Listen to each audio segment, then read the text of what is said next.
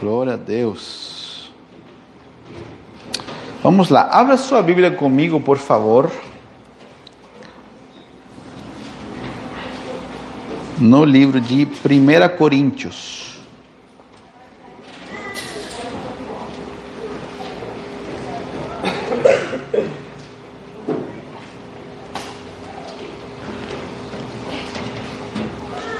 Se você está lendo a Bíblia junto com a gente, lembra que nós estamos lendo o livro de Romanos, tá?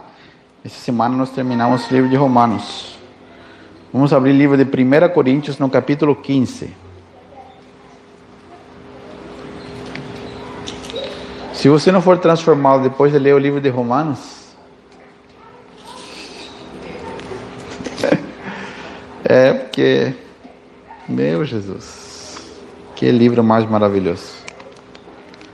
1 Coríntios capítulo 15. Vamos ler a partir do versículo 1.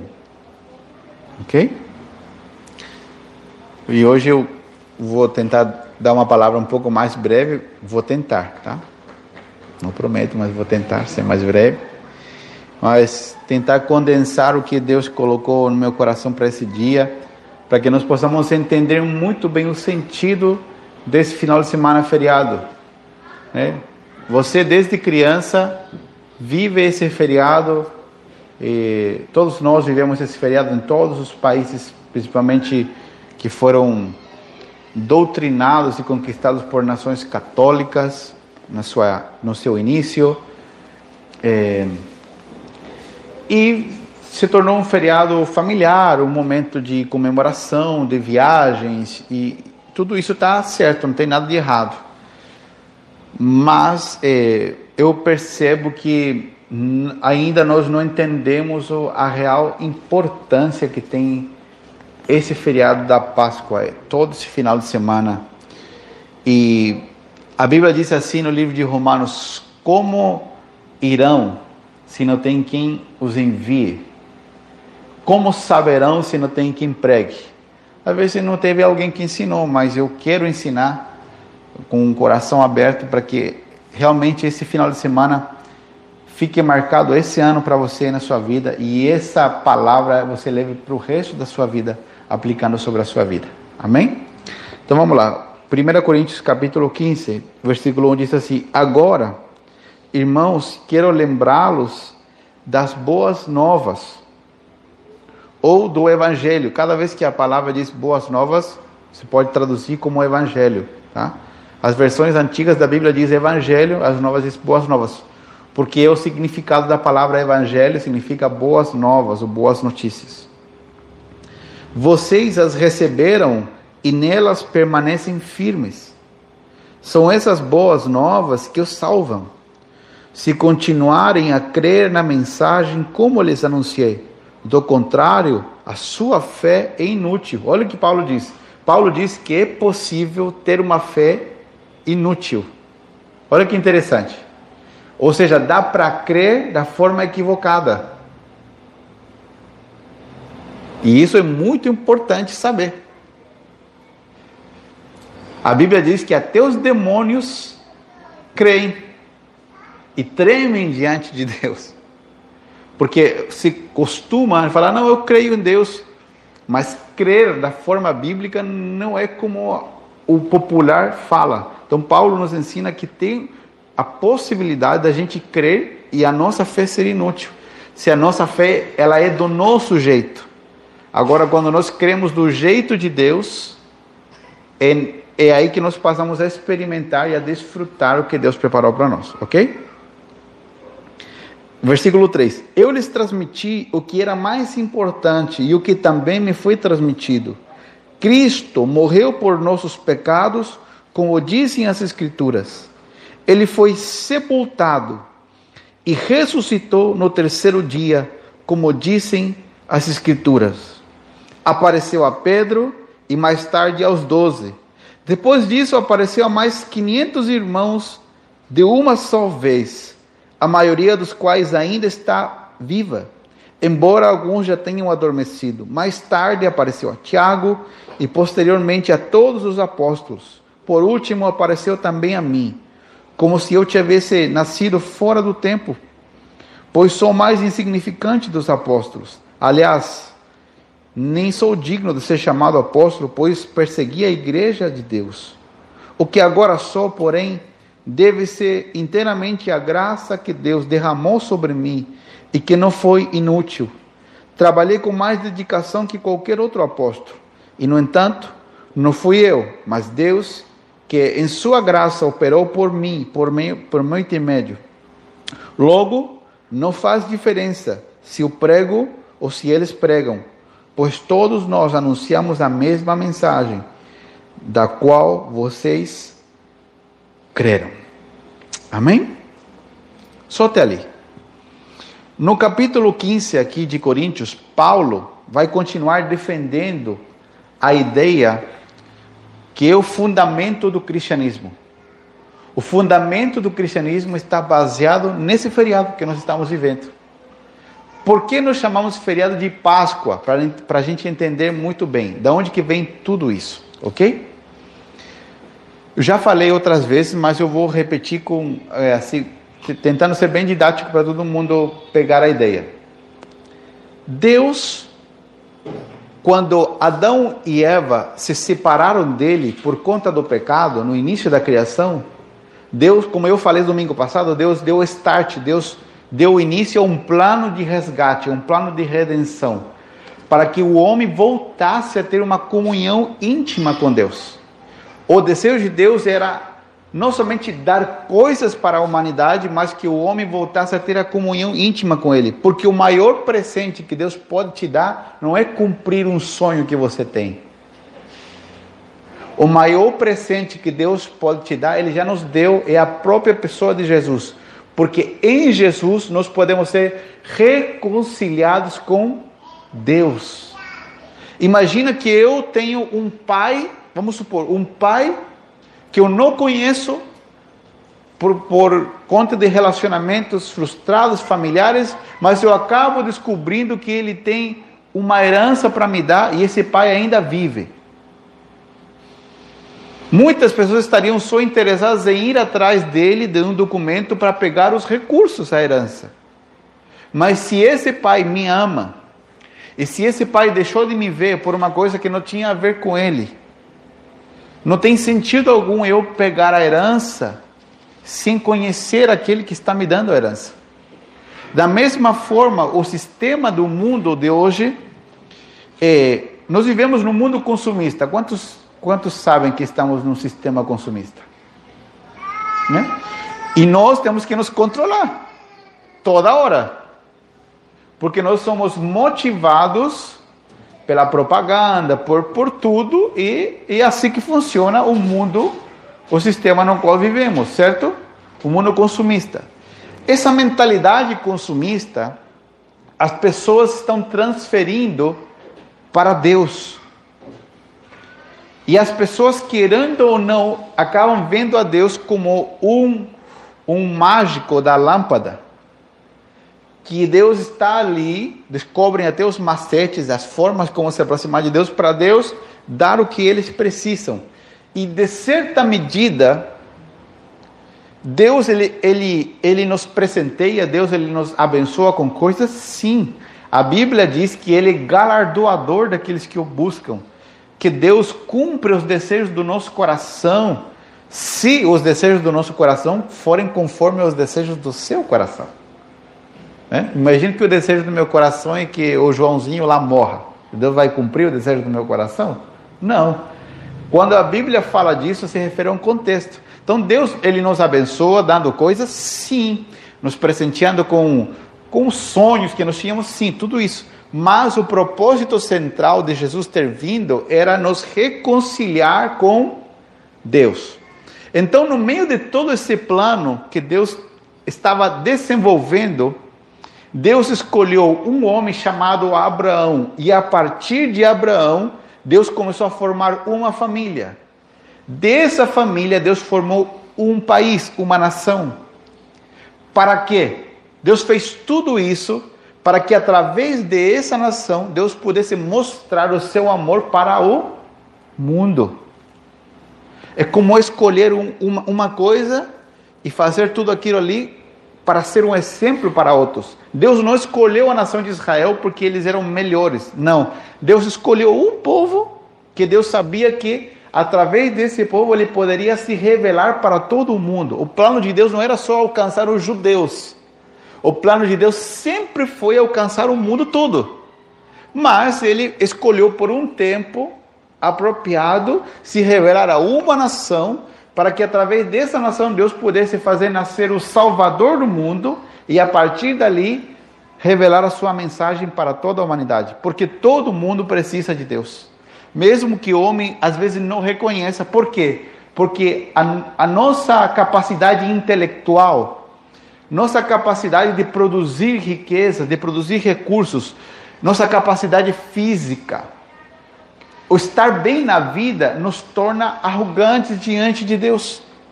Humanamente, pensamos que não precisamos de Deus. Só que todo mundo precisa de Deus. Muitas pessoas acabam se encontrando com Deus depois de um grande problema, depois de uma grande crise. Outros não, outros, por questões que só Deus sabe, se encontram com Deus quando está tudo bem e eles caem a ficha, como a gente fala, né? E eles têm um entendimento que, que eles sem Deus não podem viver. Mas isso é muito relativo. Por que estou explicando tudo isso? Porque essa família que Deus escolheu se transformou num país, no país de Israel. Eles eram simplesmente uma família. Eles foram morar no Egito. E no Egito eles se tornaram escravos. E lá permaneceram por 430 anos. Quantos anos? 430 anos permaneceram lá, como escravos. Tudo isso propositalmente. O que aconteceu depois de que eles permaneceram 430 anos lá? Eles começaram a clamar a Deus. E Deus decidiu levantar um líder do meio de todos eles. O nome dele é Moisés. Deus deu uma incumbência a Moisés e disse a Moisés: Você vai libertar o meu povo que é escravo no Egito, vai tirar eles daqui e vai levar para uma terra, a terra que eu prometi para Abraão, uma terra maravilhosa, o lugar de delícias, o lugar próspero, o lugar abundante, o lugar onde a terra vai produzir, o lugar onde vocês não serão mais escravos. E Moisés foi preparar para retirar o povo de lá. Faraó não queria deixar eles saírem, portanto, Deus providenciou um par de pragas para que o faraó visse o poder de Deus. Cada praga que Deus providenciou no Egito, ela confrontava uma divindade do Egito, ok? Isso é importante vocês saberem. Cada praga que Deus manifestava no Egito foi para confrontar e mostrar que Deus era mais poderoso que os deuses, com Deus minúscula, que os, que os egípcios tinham, ok? Que eram deuses falsos. Então cada praga ela tem uma lógica, tem um sentido. O que acontece? No dia em que eles vão sair, Deus disse: Ok, agora vocês vão sair mesmo. Eu vou determinar uma data para vocês saírem. Deus disse para Moisés que eles tomassem um cordeiro.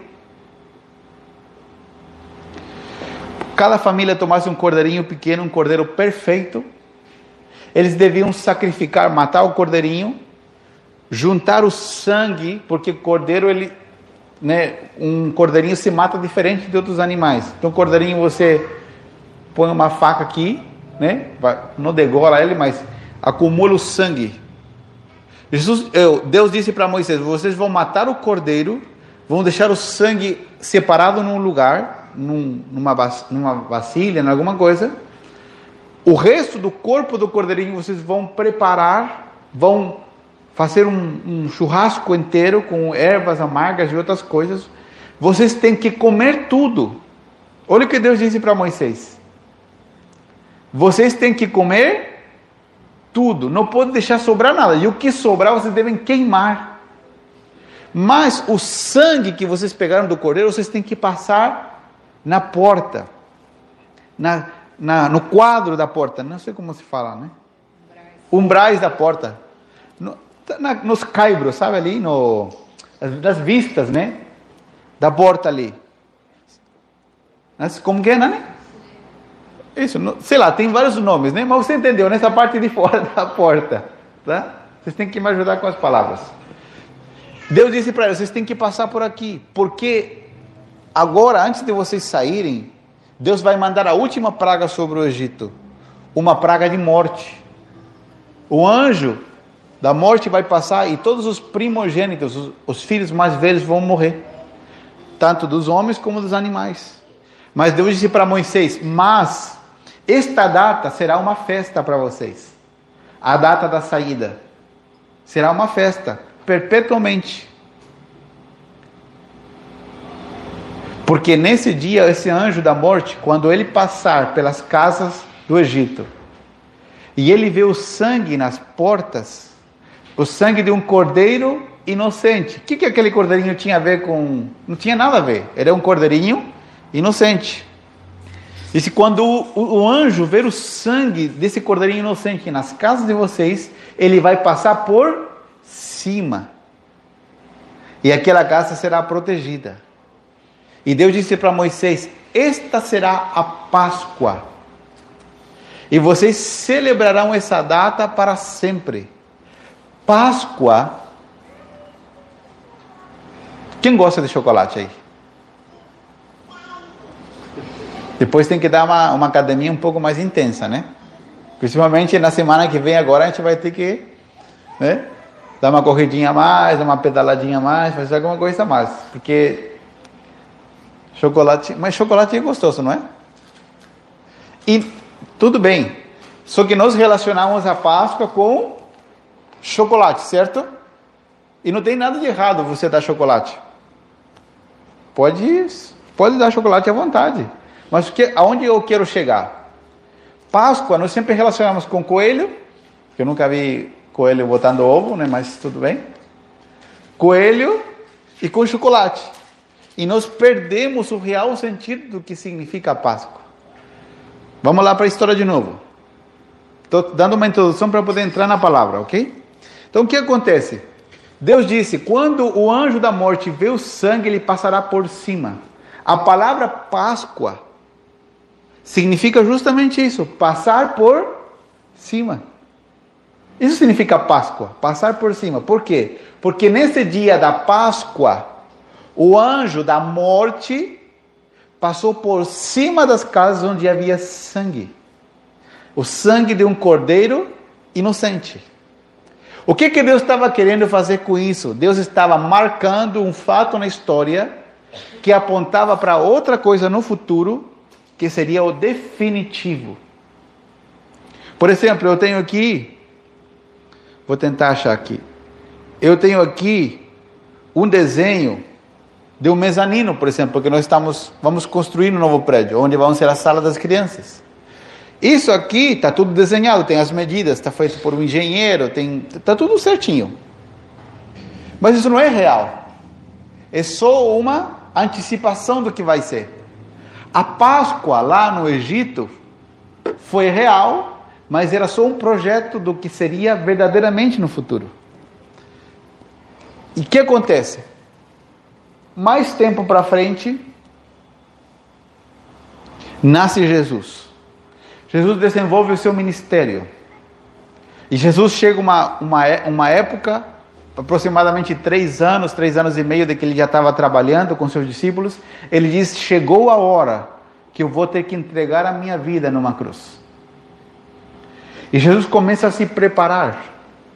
E Jesus decide o dia e a hora que ele vai ser entregue. Não foram as pessoas que prenderam ele. Jesus foi a um lugar especificamente para se entregar.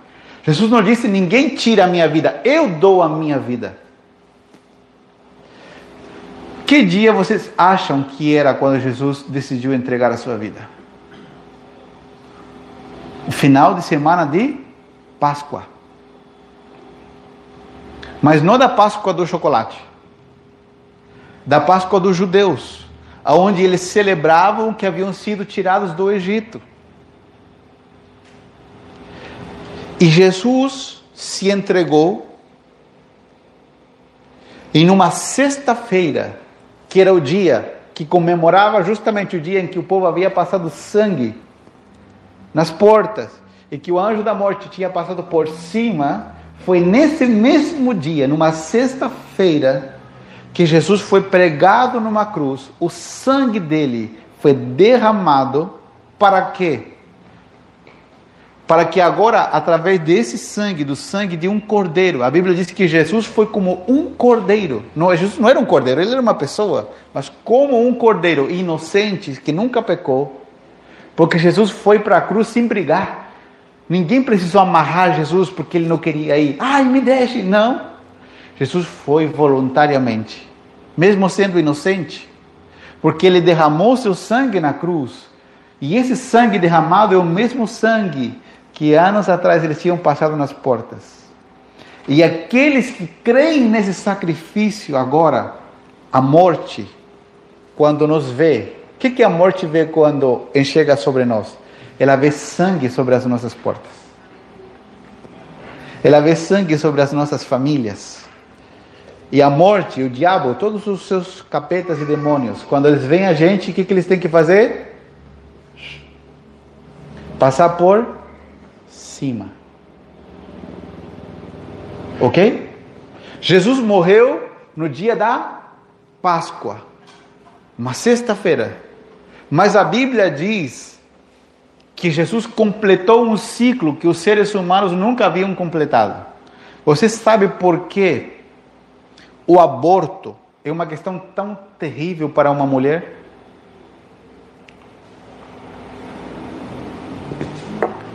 Porque quando uma mulher aborta um filho, ela não fica com o bebê. Vamos falar agora do, dos lugares onde o aborto. Eu parece que eu troquei de sintonia, né, o rádio aqui, né? Parece que eu saí de um assunto e entrei no outro. Por que, que eu quero falar disso? Vamos ir para os países onde o aborto é uma coisa lamentavelmente para eles resolvida. Vamos, pensar na Espanha, Barcelona, onde estão as maiores clínicas de aborto. Você sabe que na Espanha há um baixíssimo índice de crianças com síndrome de Down que nascem todos os anos? Porque os pais têm a escolha de matar os seus filhos no ventre quando eles sabem que eles têm síndrome de Down. E isso é uma realidade da Europa. A Europa é um continente intelectualmente avançado, mas um continente que não se ama porque é um continente pós-cristão. Deus não existe mais na Europa. O cristianismo é muito fraco. A Europa se tornou um continente ateu. Deus não existe. Depois eu vou falar sobre, sobre uma história nossa que tem a ver com isso. Por que, que eu estou contando isso? Por, por que, que uma mulher fica tão com tanto problema psicológico quando ela aborta? E eu falo por porque eu já atendi, junto com outros pastores, várias mulheres que abortaram. E é difícil, mas Deus pode trazer cura, mas é difícil. Por quê? Porque o ser humano precisa experimentar um ciclo e fechar o ciclo. Qual é o ciclo do ser humano? Ele nasce, ele vive, ele falece, ele tem que ser velado e depois ele tem que ser sepultado para que feche o ciclo tem que haver sepultamento.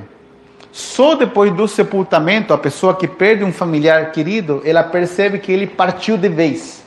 Quando ele está naquele caixão e quando ele é colocado no cemitério, ali se fecha um ciclo. Porque as mulheres sofrem tanto no aborto? Porque o, o bebê, ele não fica com os pais para ser enterrado. O bebê ele fica com as clínicas de aborto. Não vou entrar mais, senão o YouTube vai cortar a minha transmissão.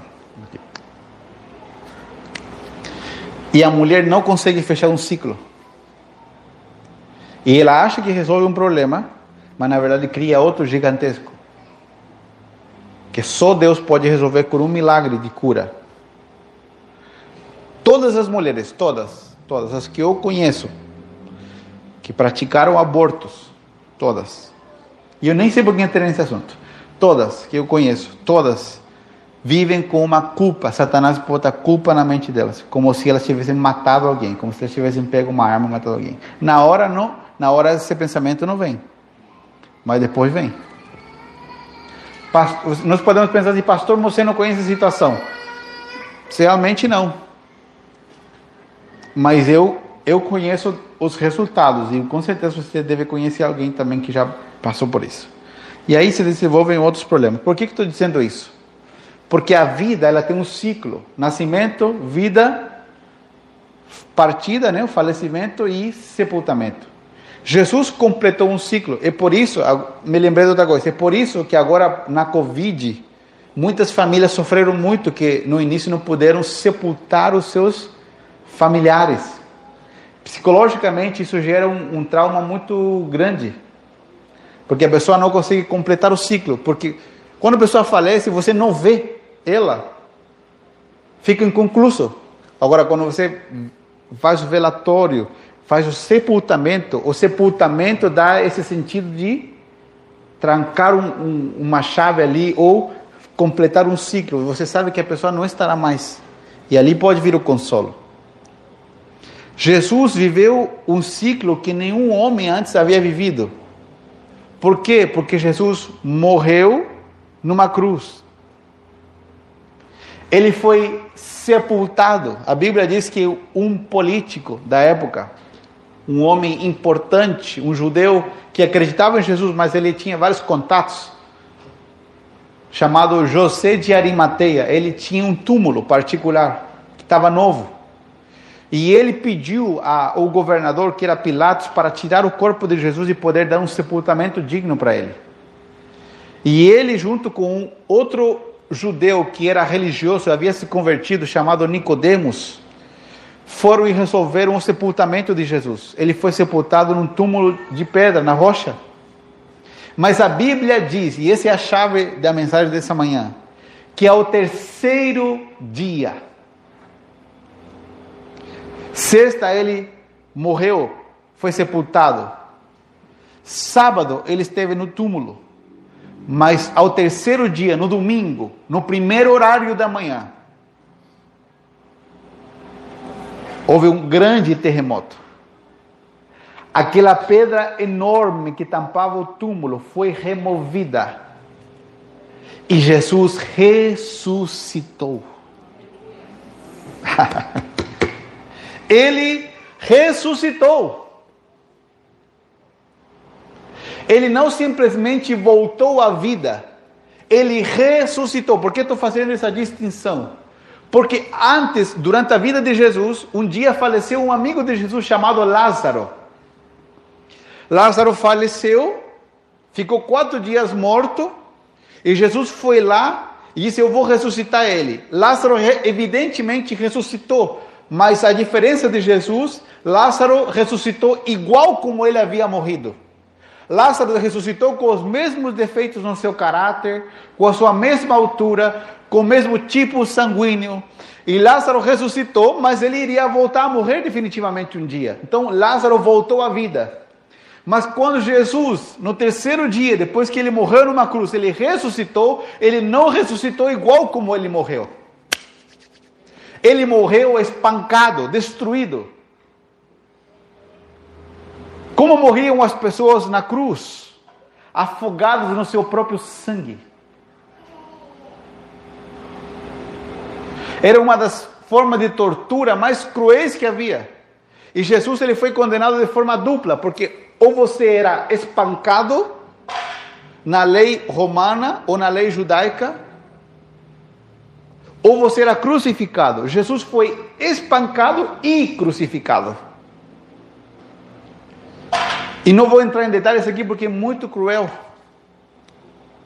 de como isso aconteceu. Ele fez tudo isso para nos aproximar de Deus novamente.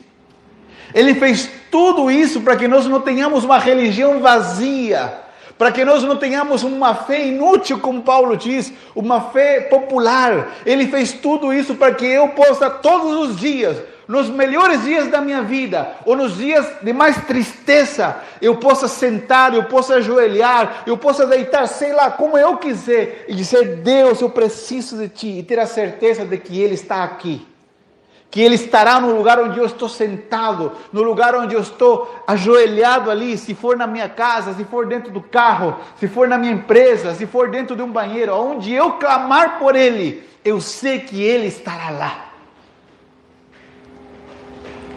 Foi para isso que Jesus suportou sobre seu corpo.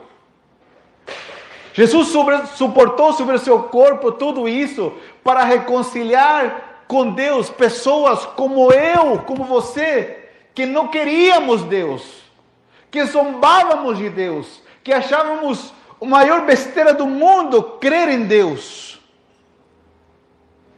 A primeira vez que a minha mãe me levou para uma reunião dentro de uma igreja, eu com um brinquinho na orelha, de boné, não largava aquele boné.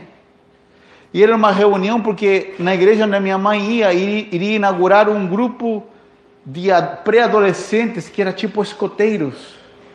E eu estava tão irritado com a minha mãe por ter me levado naquele dia que a pessoa estava falando e eu comecei a falar alto e a minha mãe, ai, fica quieto. Porque eu não queria saber de Deus. Eu achava que a minha vida estava boa no orgulho, na minha ignorância.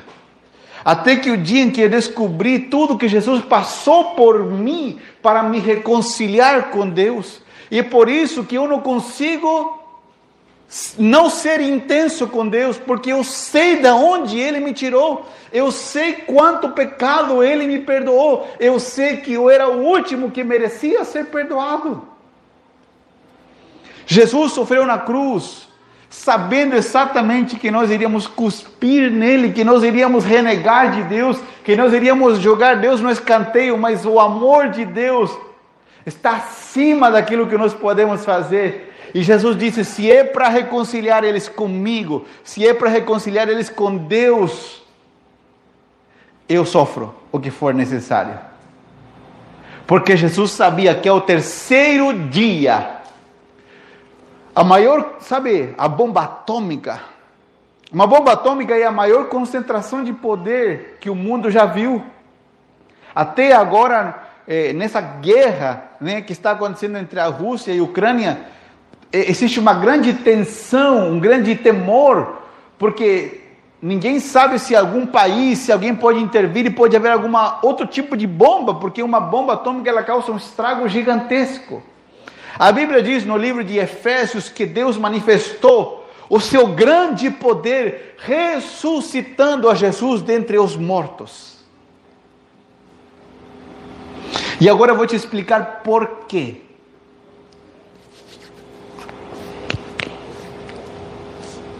A ressurreição é tão importante, foi para Jesus, é para nós, por quê? A Bíblia diz no livro de Romanos, que pelo pecado de um homem, Adão e Eva, entrou a morte na humanidade. O ser humano não foi planejado para morrer, por isso nós temos ainda tanta dificuldade quando alguém parte. Porque originalmente o homem foi feito para viver eternamente com Deus. Por isso que ainda nós, qualquer pessoa que parte, sabe, já, sabe aquele familiar nosso que já está 90 e poucos anos, ou às vezes a pessoa está enfrentando uma doença complicada já há muitos anos, mesmo assim, quando a gente parece que já sabe o que vai acontecer, mesmo assim nós somos profundamente afetados. Porque nós não fomos preparados originalmente para a morte. Mas o pecado, a Bíblia diz que o pecado trouxe a morte. Primeiro, uma morte espiritual, uma desconexão de Deus. E a partir dali, o homem foi tirado do Éden, e o homem também passou a morrer fisicamente. Mas por primeira vez na história, o poder de Deus foi concentrado de uma forma tão profunda que o primeiro homem na história da humanidade, Deus se revelando como homem, ultrapassou os limites da morte.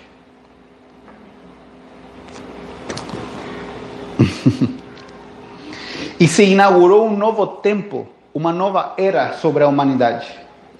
Jesus disse: Aquele que crê em mim,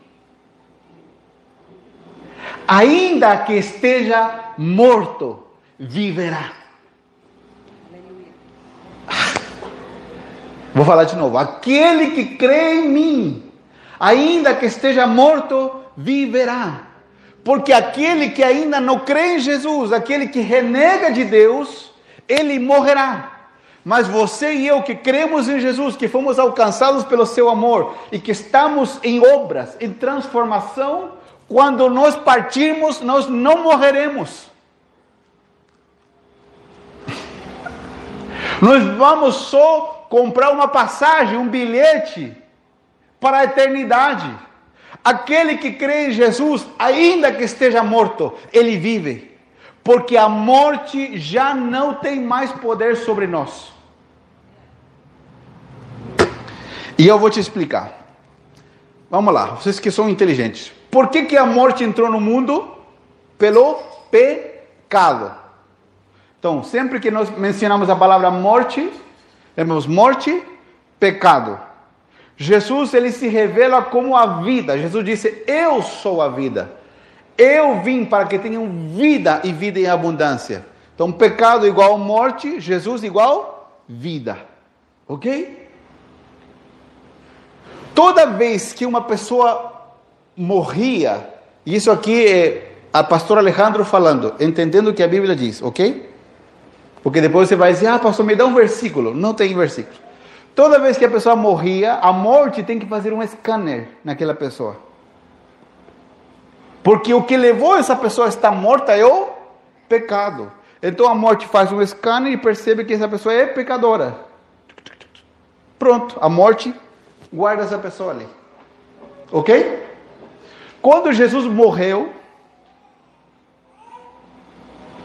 morreu na sexta-feira. O que, que a morte faz em Jesus? Um scanner. Um ultrassom, não sei qual que é melhor, mais moderno.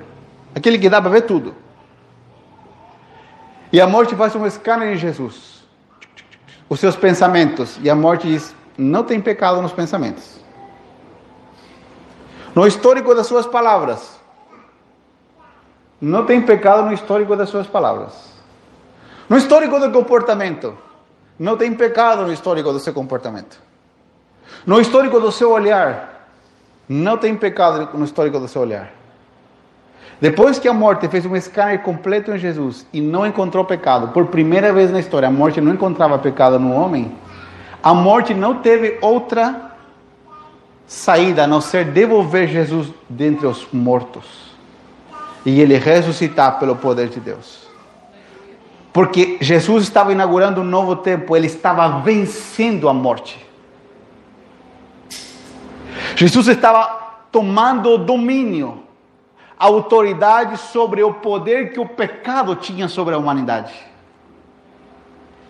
Agora que Jesus tomou poder sobre o pecado, sobre a morte, quando eu creio nele, ele transfere esse poder para mim.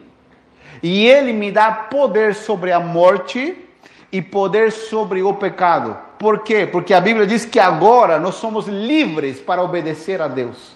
Agora nós somos livres para escolher se pecamos ou não pecamos. Somos livres para seguir os impulsos do Espírito Santo ou para seguir os impulsos da nossa carne. Ressuscitar, a ressurreição de Jesus ela declarou uma vitória absoluta sobre o pecado, porque foi o pecado que produziu a morte no ser humano. E Jesus nos garante uma ressurreição dupla.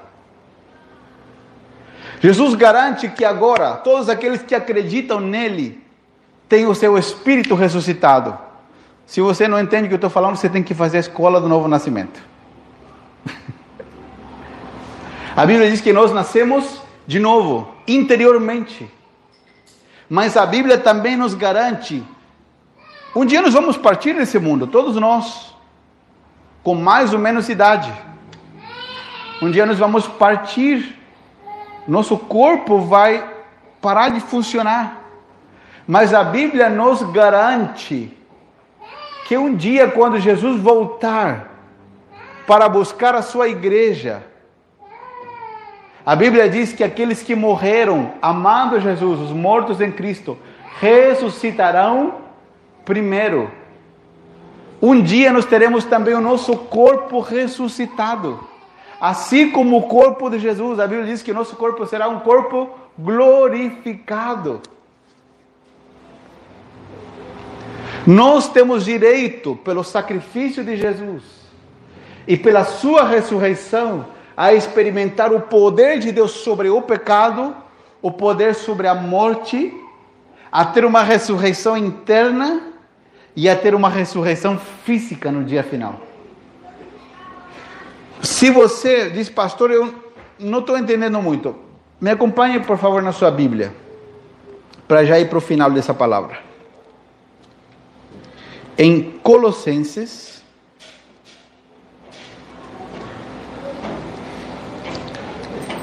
Colossenses capítulo 3.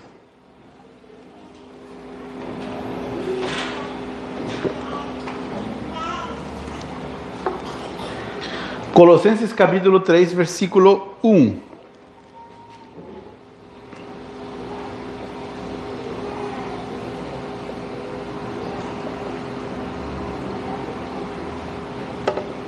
Colossenses 3, 1 diz assim: Uma vez que vocês ressuscitaram para uma nova vida com Cristo. Vamos lá, vocês são bons de português.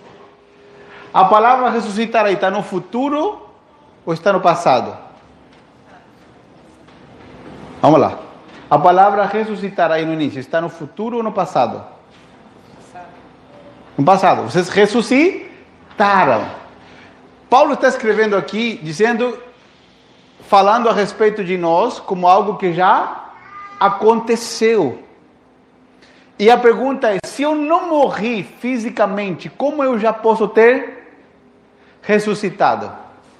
É porque Paulo fala explicitamente de dois tipos de ressurreição. Paulo diz que nós estávamos mortos no nosso interior pelo pecado. E quando conhecemos a Cristo, Ele nos ressuscita interiormente. Ressuscita o nosso espírito para ter comunhão com Ele. E também Paulo ensina que um dia também ressuscitaremos fisicamente. No dia em que Jesus voltar pela sua igreja porque no céu nós vamos ter corpo. No céu que não vai ser no céu, no céu que vai ser na terra. Mas isso é para outro dia, para não enrolar. Ok? Então olhe para cá. Olhe para cá para você não se perder. O apóstolo Paulo ensina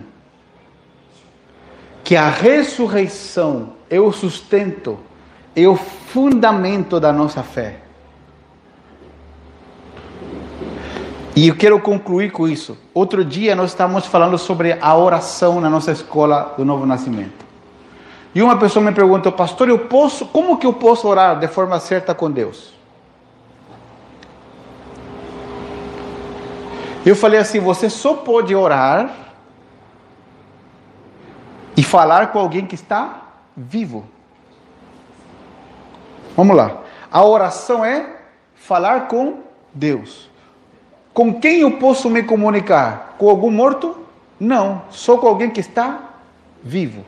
Por isso, quando eu oro, eu posso me dirigir diretamente a Jesus e ter comunhão com Deus através de Jesus. Eu não preciso orar a mais ninguém. Porque qualquer outra pessoa que você tenha orado no passado, tenha rezado no passado, ela está morta. Se ela morreu, Paulo morreu, Pedro morreu, Tiago morreu, José morreu, Maria morreu, todos eles morreram e não ressuscitaram. O único que ressuscitou foi Jesus e ele está vivo. Portanto, a ele que nós podemos orar e ele nos dá garante que essa vida de ressurreição está trabalhando em nós.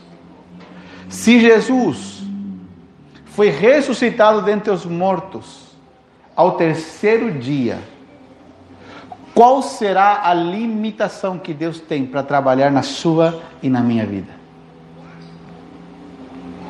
Vamos lá, vou perguntar de novo.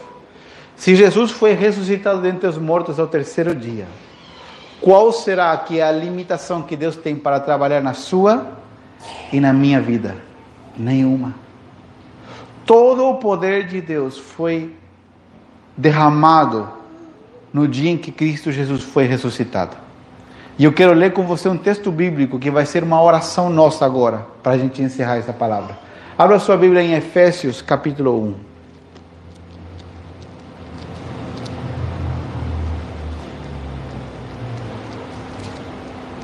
Para que nunca mais a Páscoa seja só chocolate. Porque você lembra que na Páscoa Cristo se entregou. E essa deveria ser a data mais importante para a igreja, em todo o mundo. Que ela marca um antes e um depois da história. Efésios 1, a partir do versículo 15.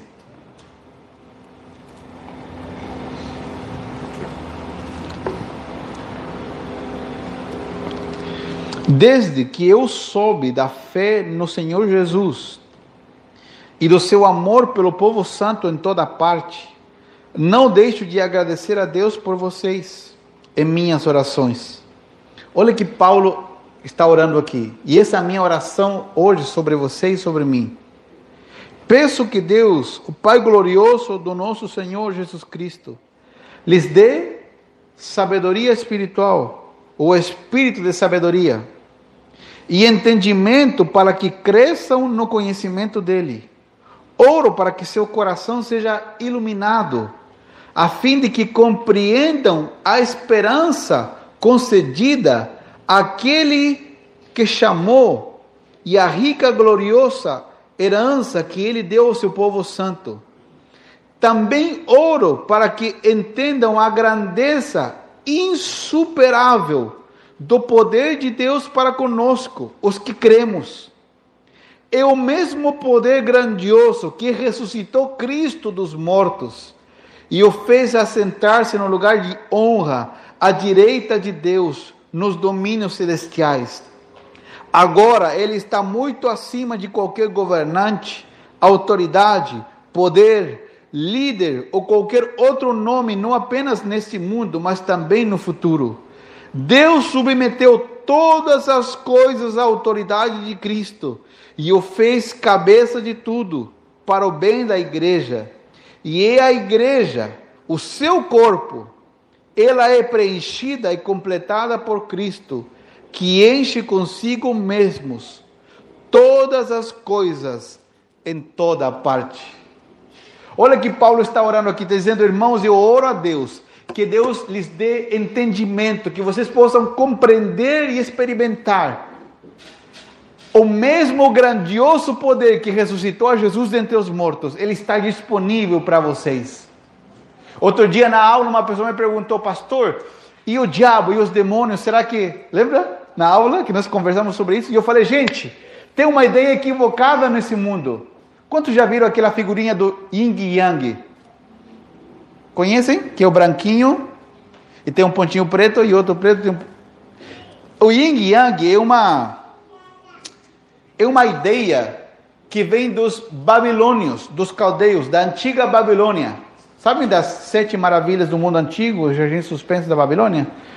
Tudo isso do Yin Yang ele vem da Babilônia. Os babilônios acreditavam na existência do mal e do bem, mas que eles eram equivalentes que havia uma briga entre o bem e o mal. E essa ideia ainda persiste, de que existe uma briga entre Deus e o diabo.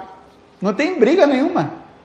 O diabo existe, os demônios são reais, a macumba existe, a, tra... tudo isso existe. A diabarada é bem real. As pessoas ficam endemoniadas, as pessoas ficam perturbadas, eh, as pessoas veem vultos, tudo isso é real. Mas não existe briga entre Deus e o diabo. Deus é o criador de todas as coisas. Satanás, o diabo, ele era um anjo de Deus que se revelou. Mas não existe briga entre Deus e o diabo. Satanás, ele governava a nossa vida antes de Jesus, nos influenciando, nos incitando a pecar. E o diabo é o menos feliz de que você tenha conhecido Jesus.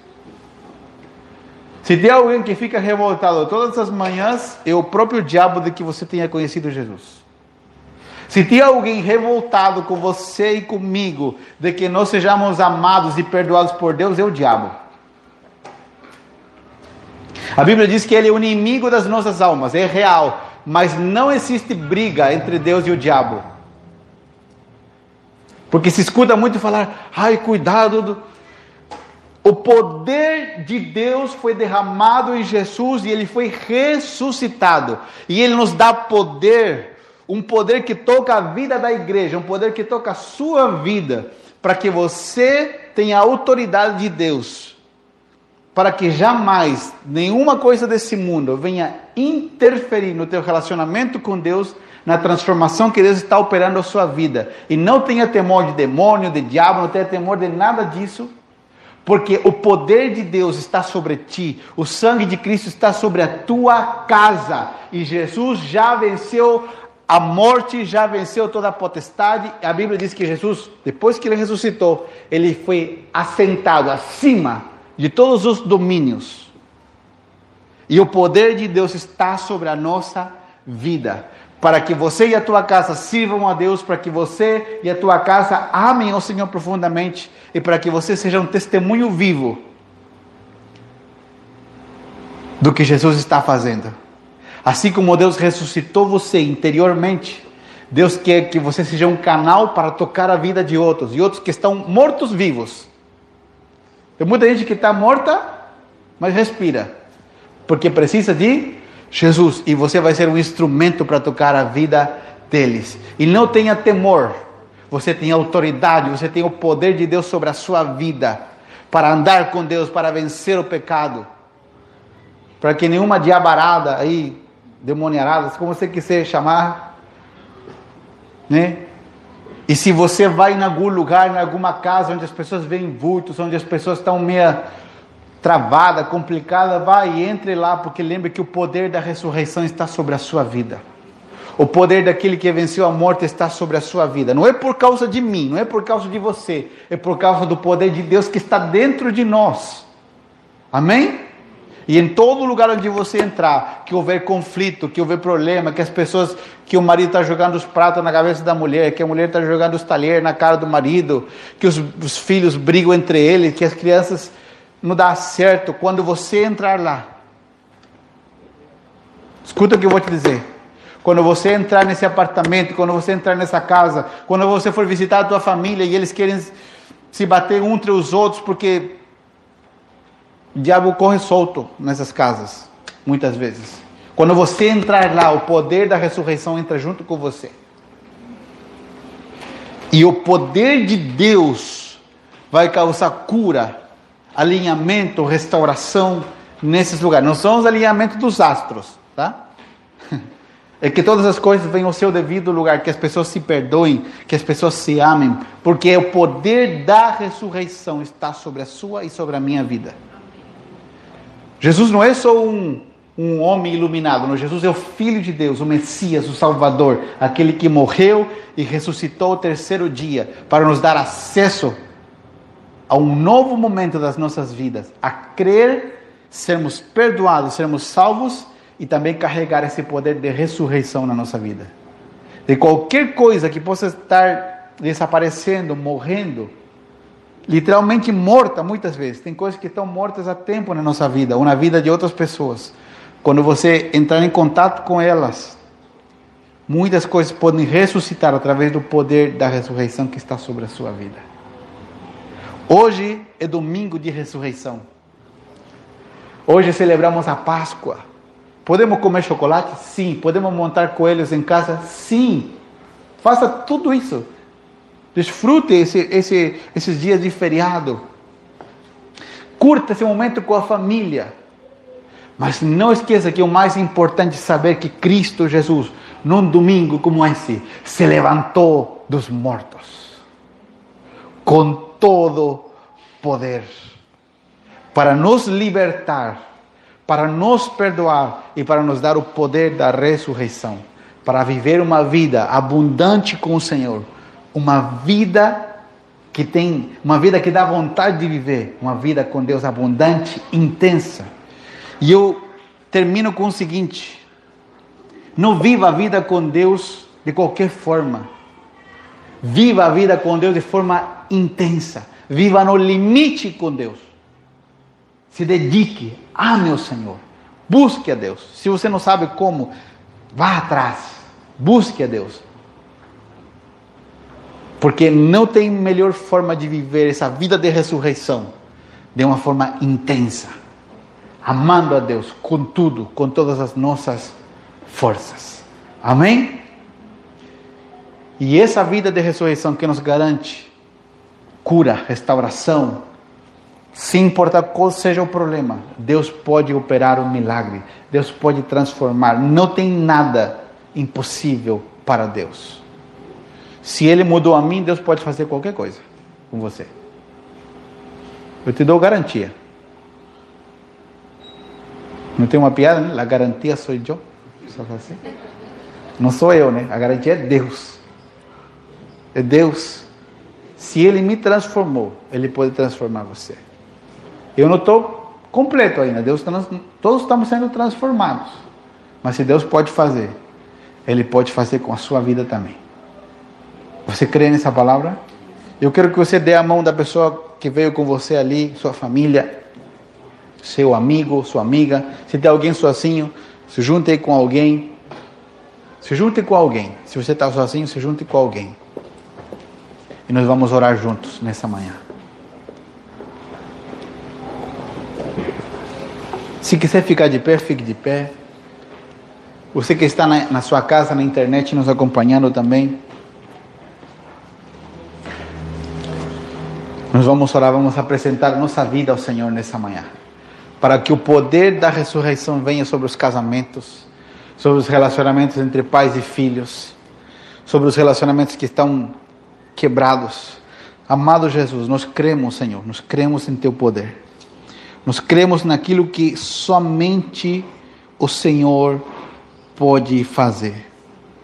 Nós estamos conscientes, Senhor, que tem coisa que somente o Senhor pode fazer. E num dia como hoje, nós celebramos, nós comemoramos o dia em que o Senhor foi levantado dentre os mortos para nunca mais morrer. O Senhor vive para sempre. E o Senhor, através da tua morte e ressurreição, nos dá poder sobre o pecado. Poder para poder escolher agora te obedecer. O Senhor nos dá poder sobre a enfermidade, sobre as maldições, sobre toda obra que não vem de Deus que quer interferir na nossa vida e nas nossas famílias. Nós submetemos tudo isso à tua presença, submetemos tudo isso ao teu poder. O poder não é nosso, o poder é teu através de nós.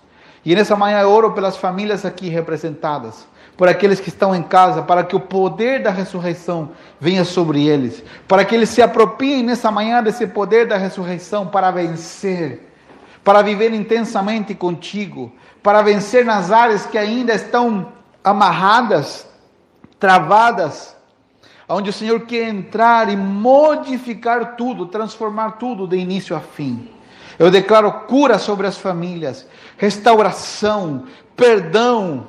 Declaro que o ressentimento começa a desaparecer.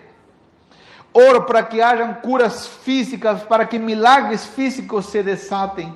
Oro, Senhor, para que a fé que se perdeu, a fé que se perdeu e, e está morta há muitos dias, essa fé venha ressuscitar no poder do nome de Jesus nessa manhã. Eu oro, Senhor, para que vivamos com essa consciência diária de que o Senhor morreu numa cruz por amor a nós, mesmo quando nós não te amávamos, mesmo quando nós desprezávamos o teu nome. Mas mesmo assim o Senhor se entregou e ressuscitou para nos dar vitória sobre o pecado, vitória sobre a nossa natureza antiga que nos dominava e nos levava a fazer coisas que no outro dia nos arrependíamos. Obrigado porque o Senhor entregou tudo o melhor para nos alcançar. Ajuda-nos a viver intensamente para Ti e que a nossa vida seja inspiração para que outros também Te conheçam. Eu oro pelas famílias para que o restante desse dia seja um dia maravilhoso para que o Senhor provê uma tarde, um almoço, onde haja cura, restauração, onde teu poder seja derramado sobre as famílias, onde eles possam ser felizes contigo, Senhor, nesse dia. Eu te agradeço porque em Ti encontramos a plenitude de vida, Senhor. Te honramos e te agradecemos por essa data tão maravilhosa, por esse tempo tão precioso contigo. Em nome de Jesus. Amém e amém.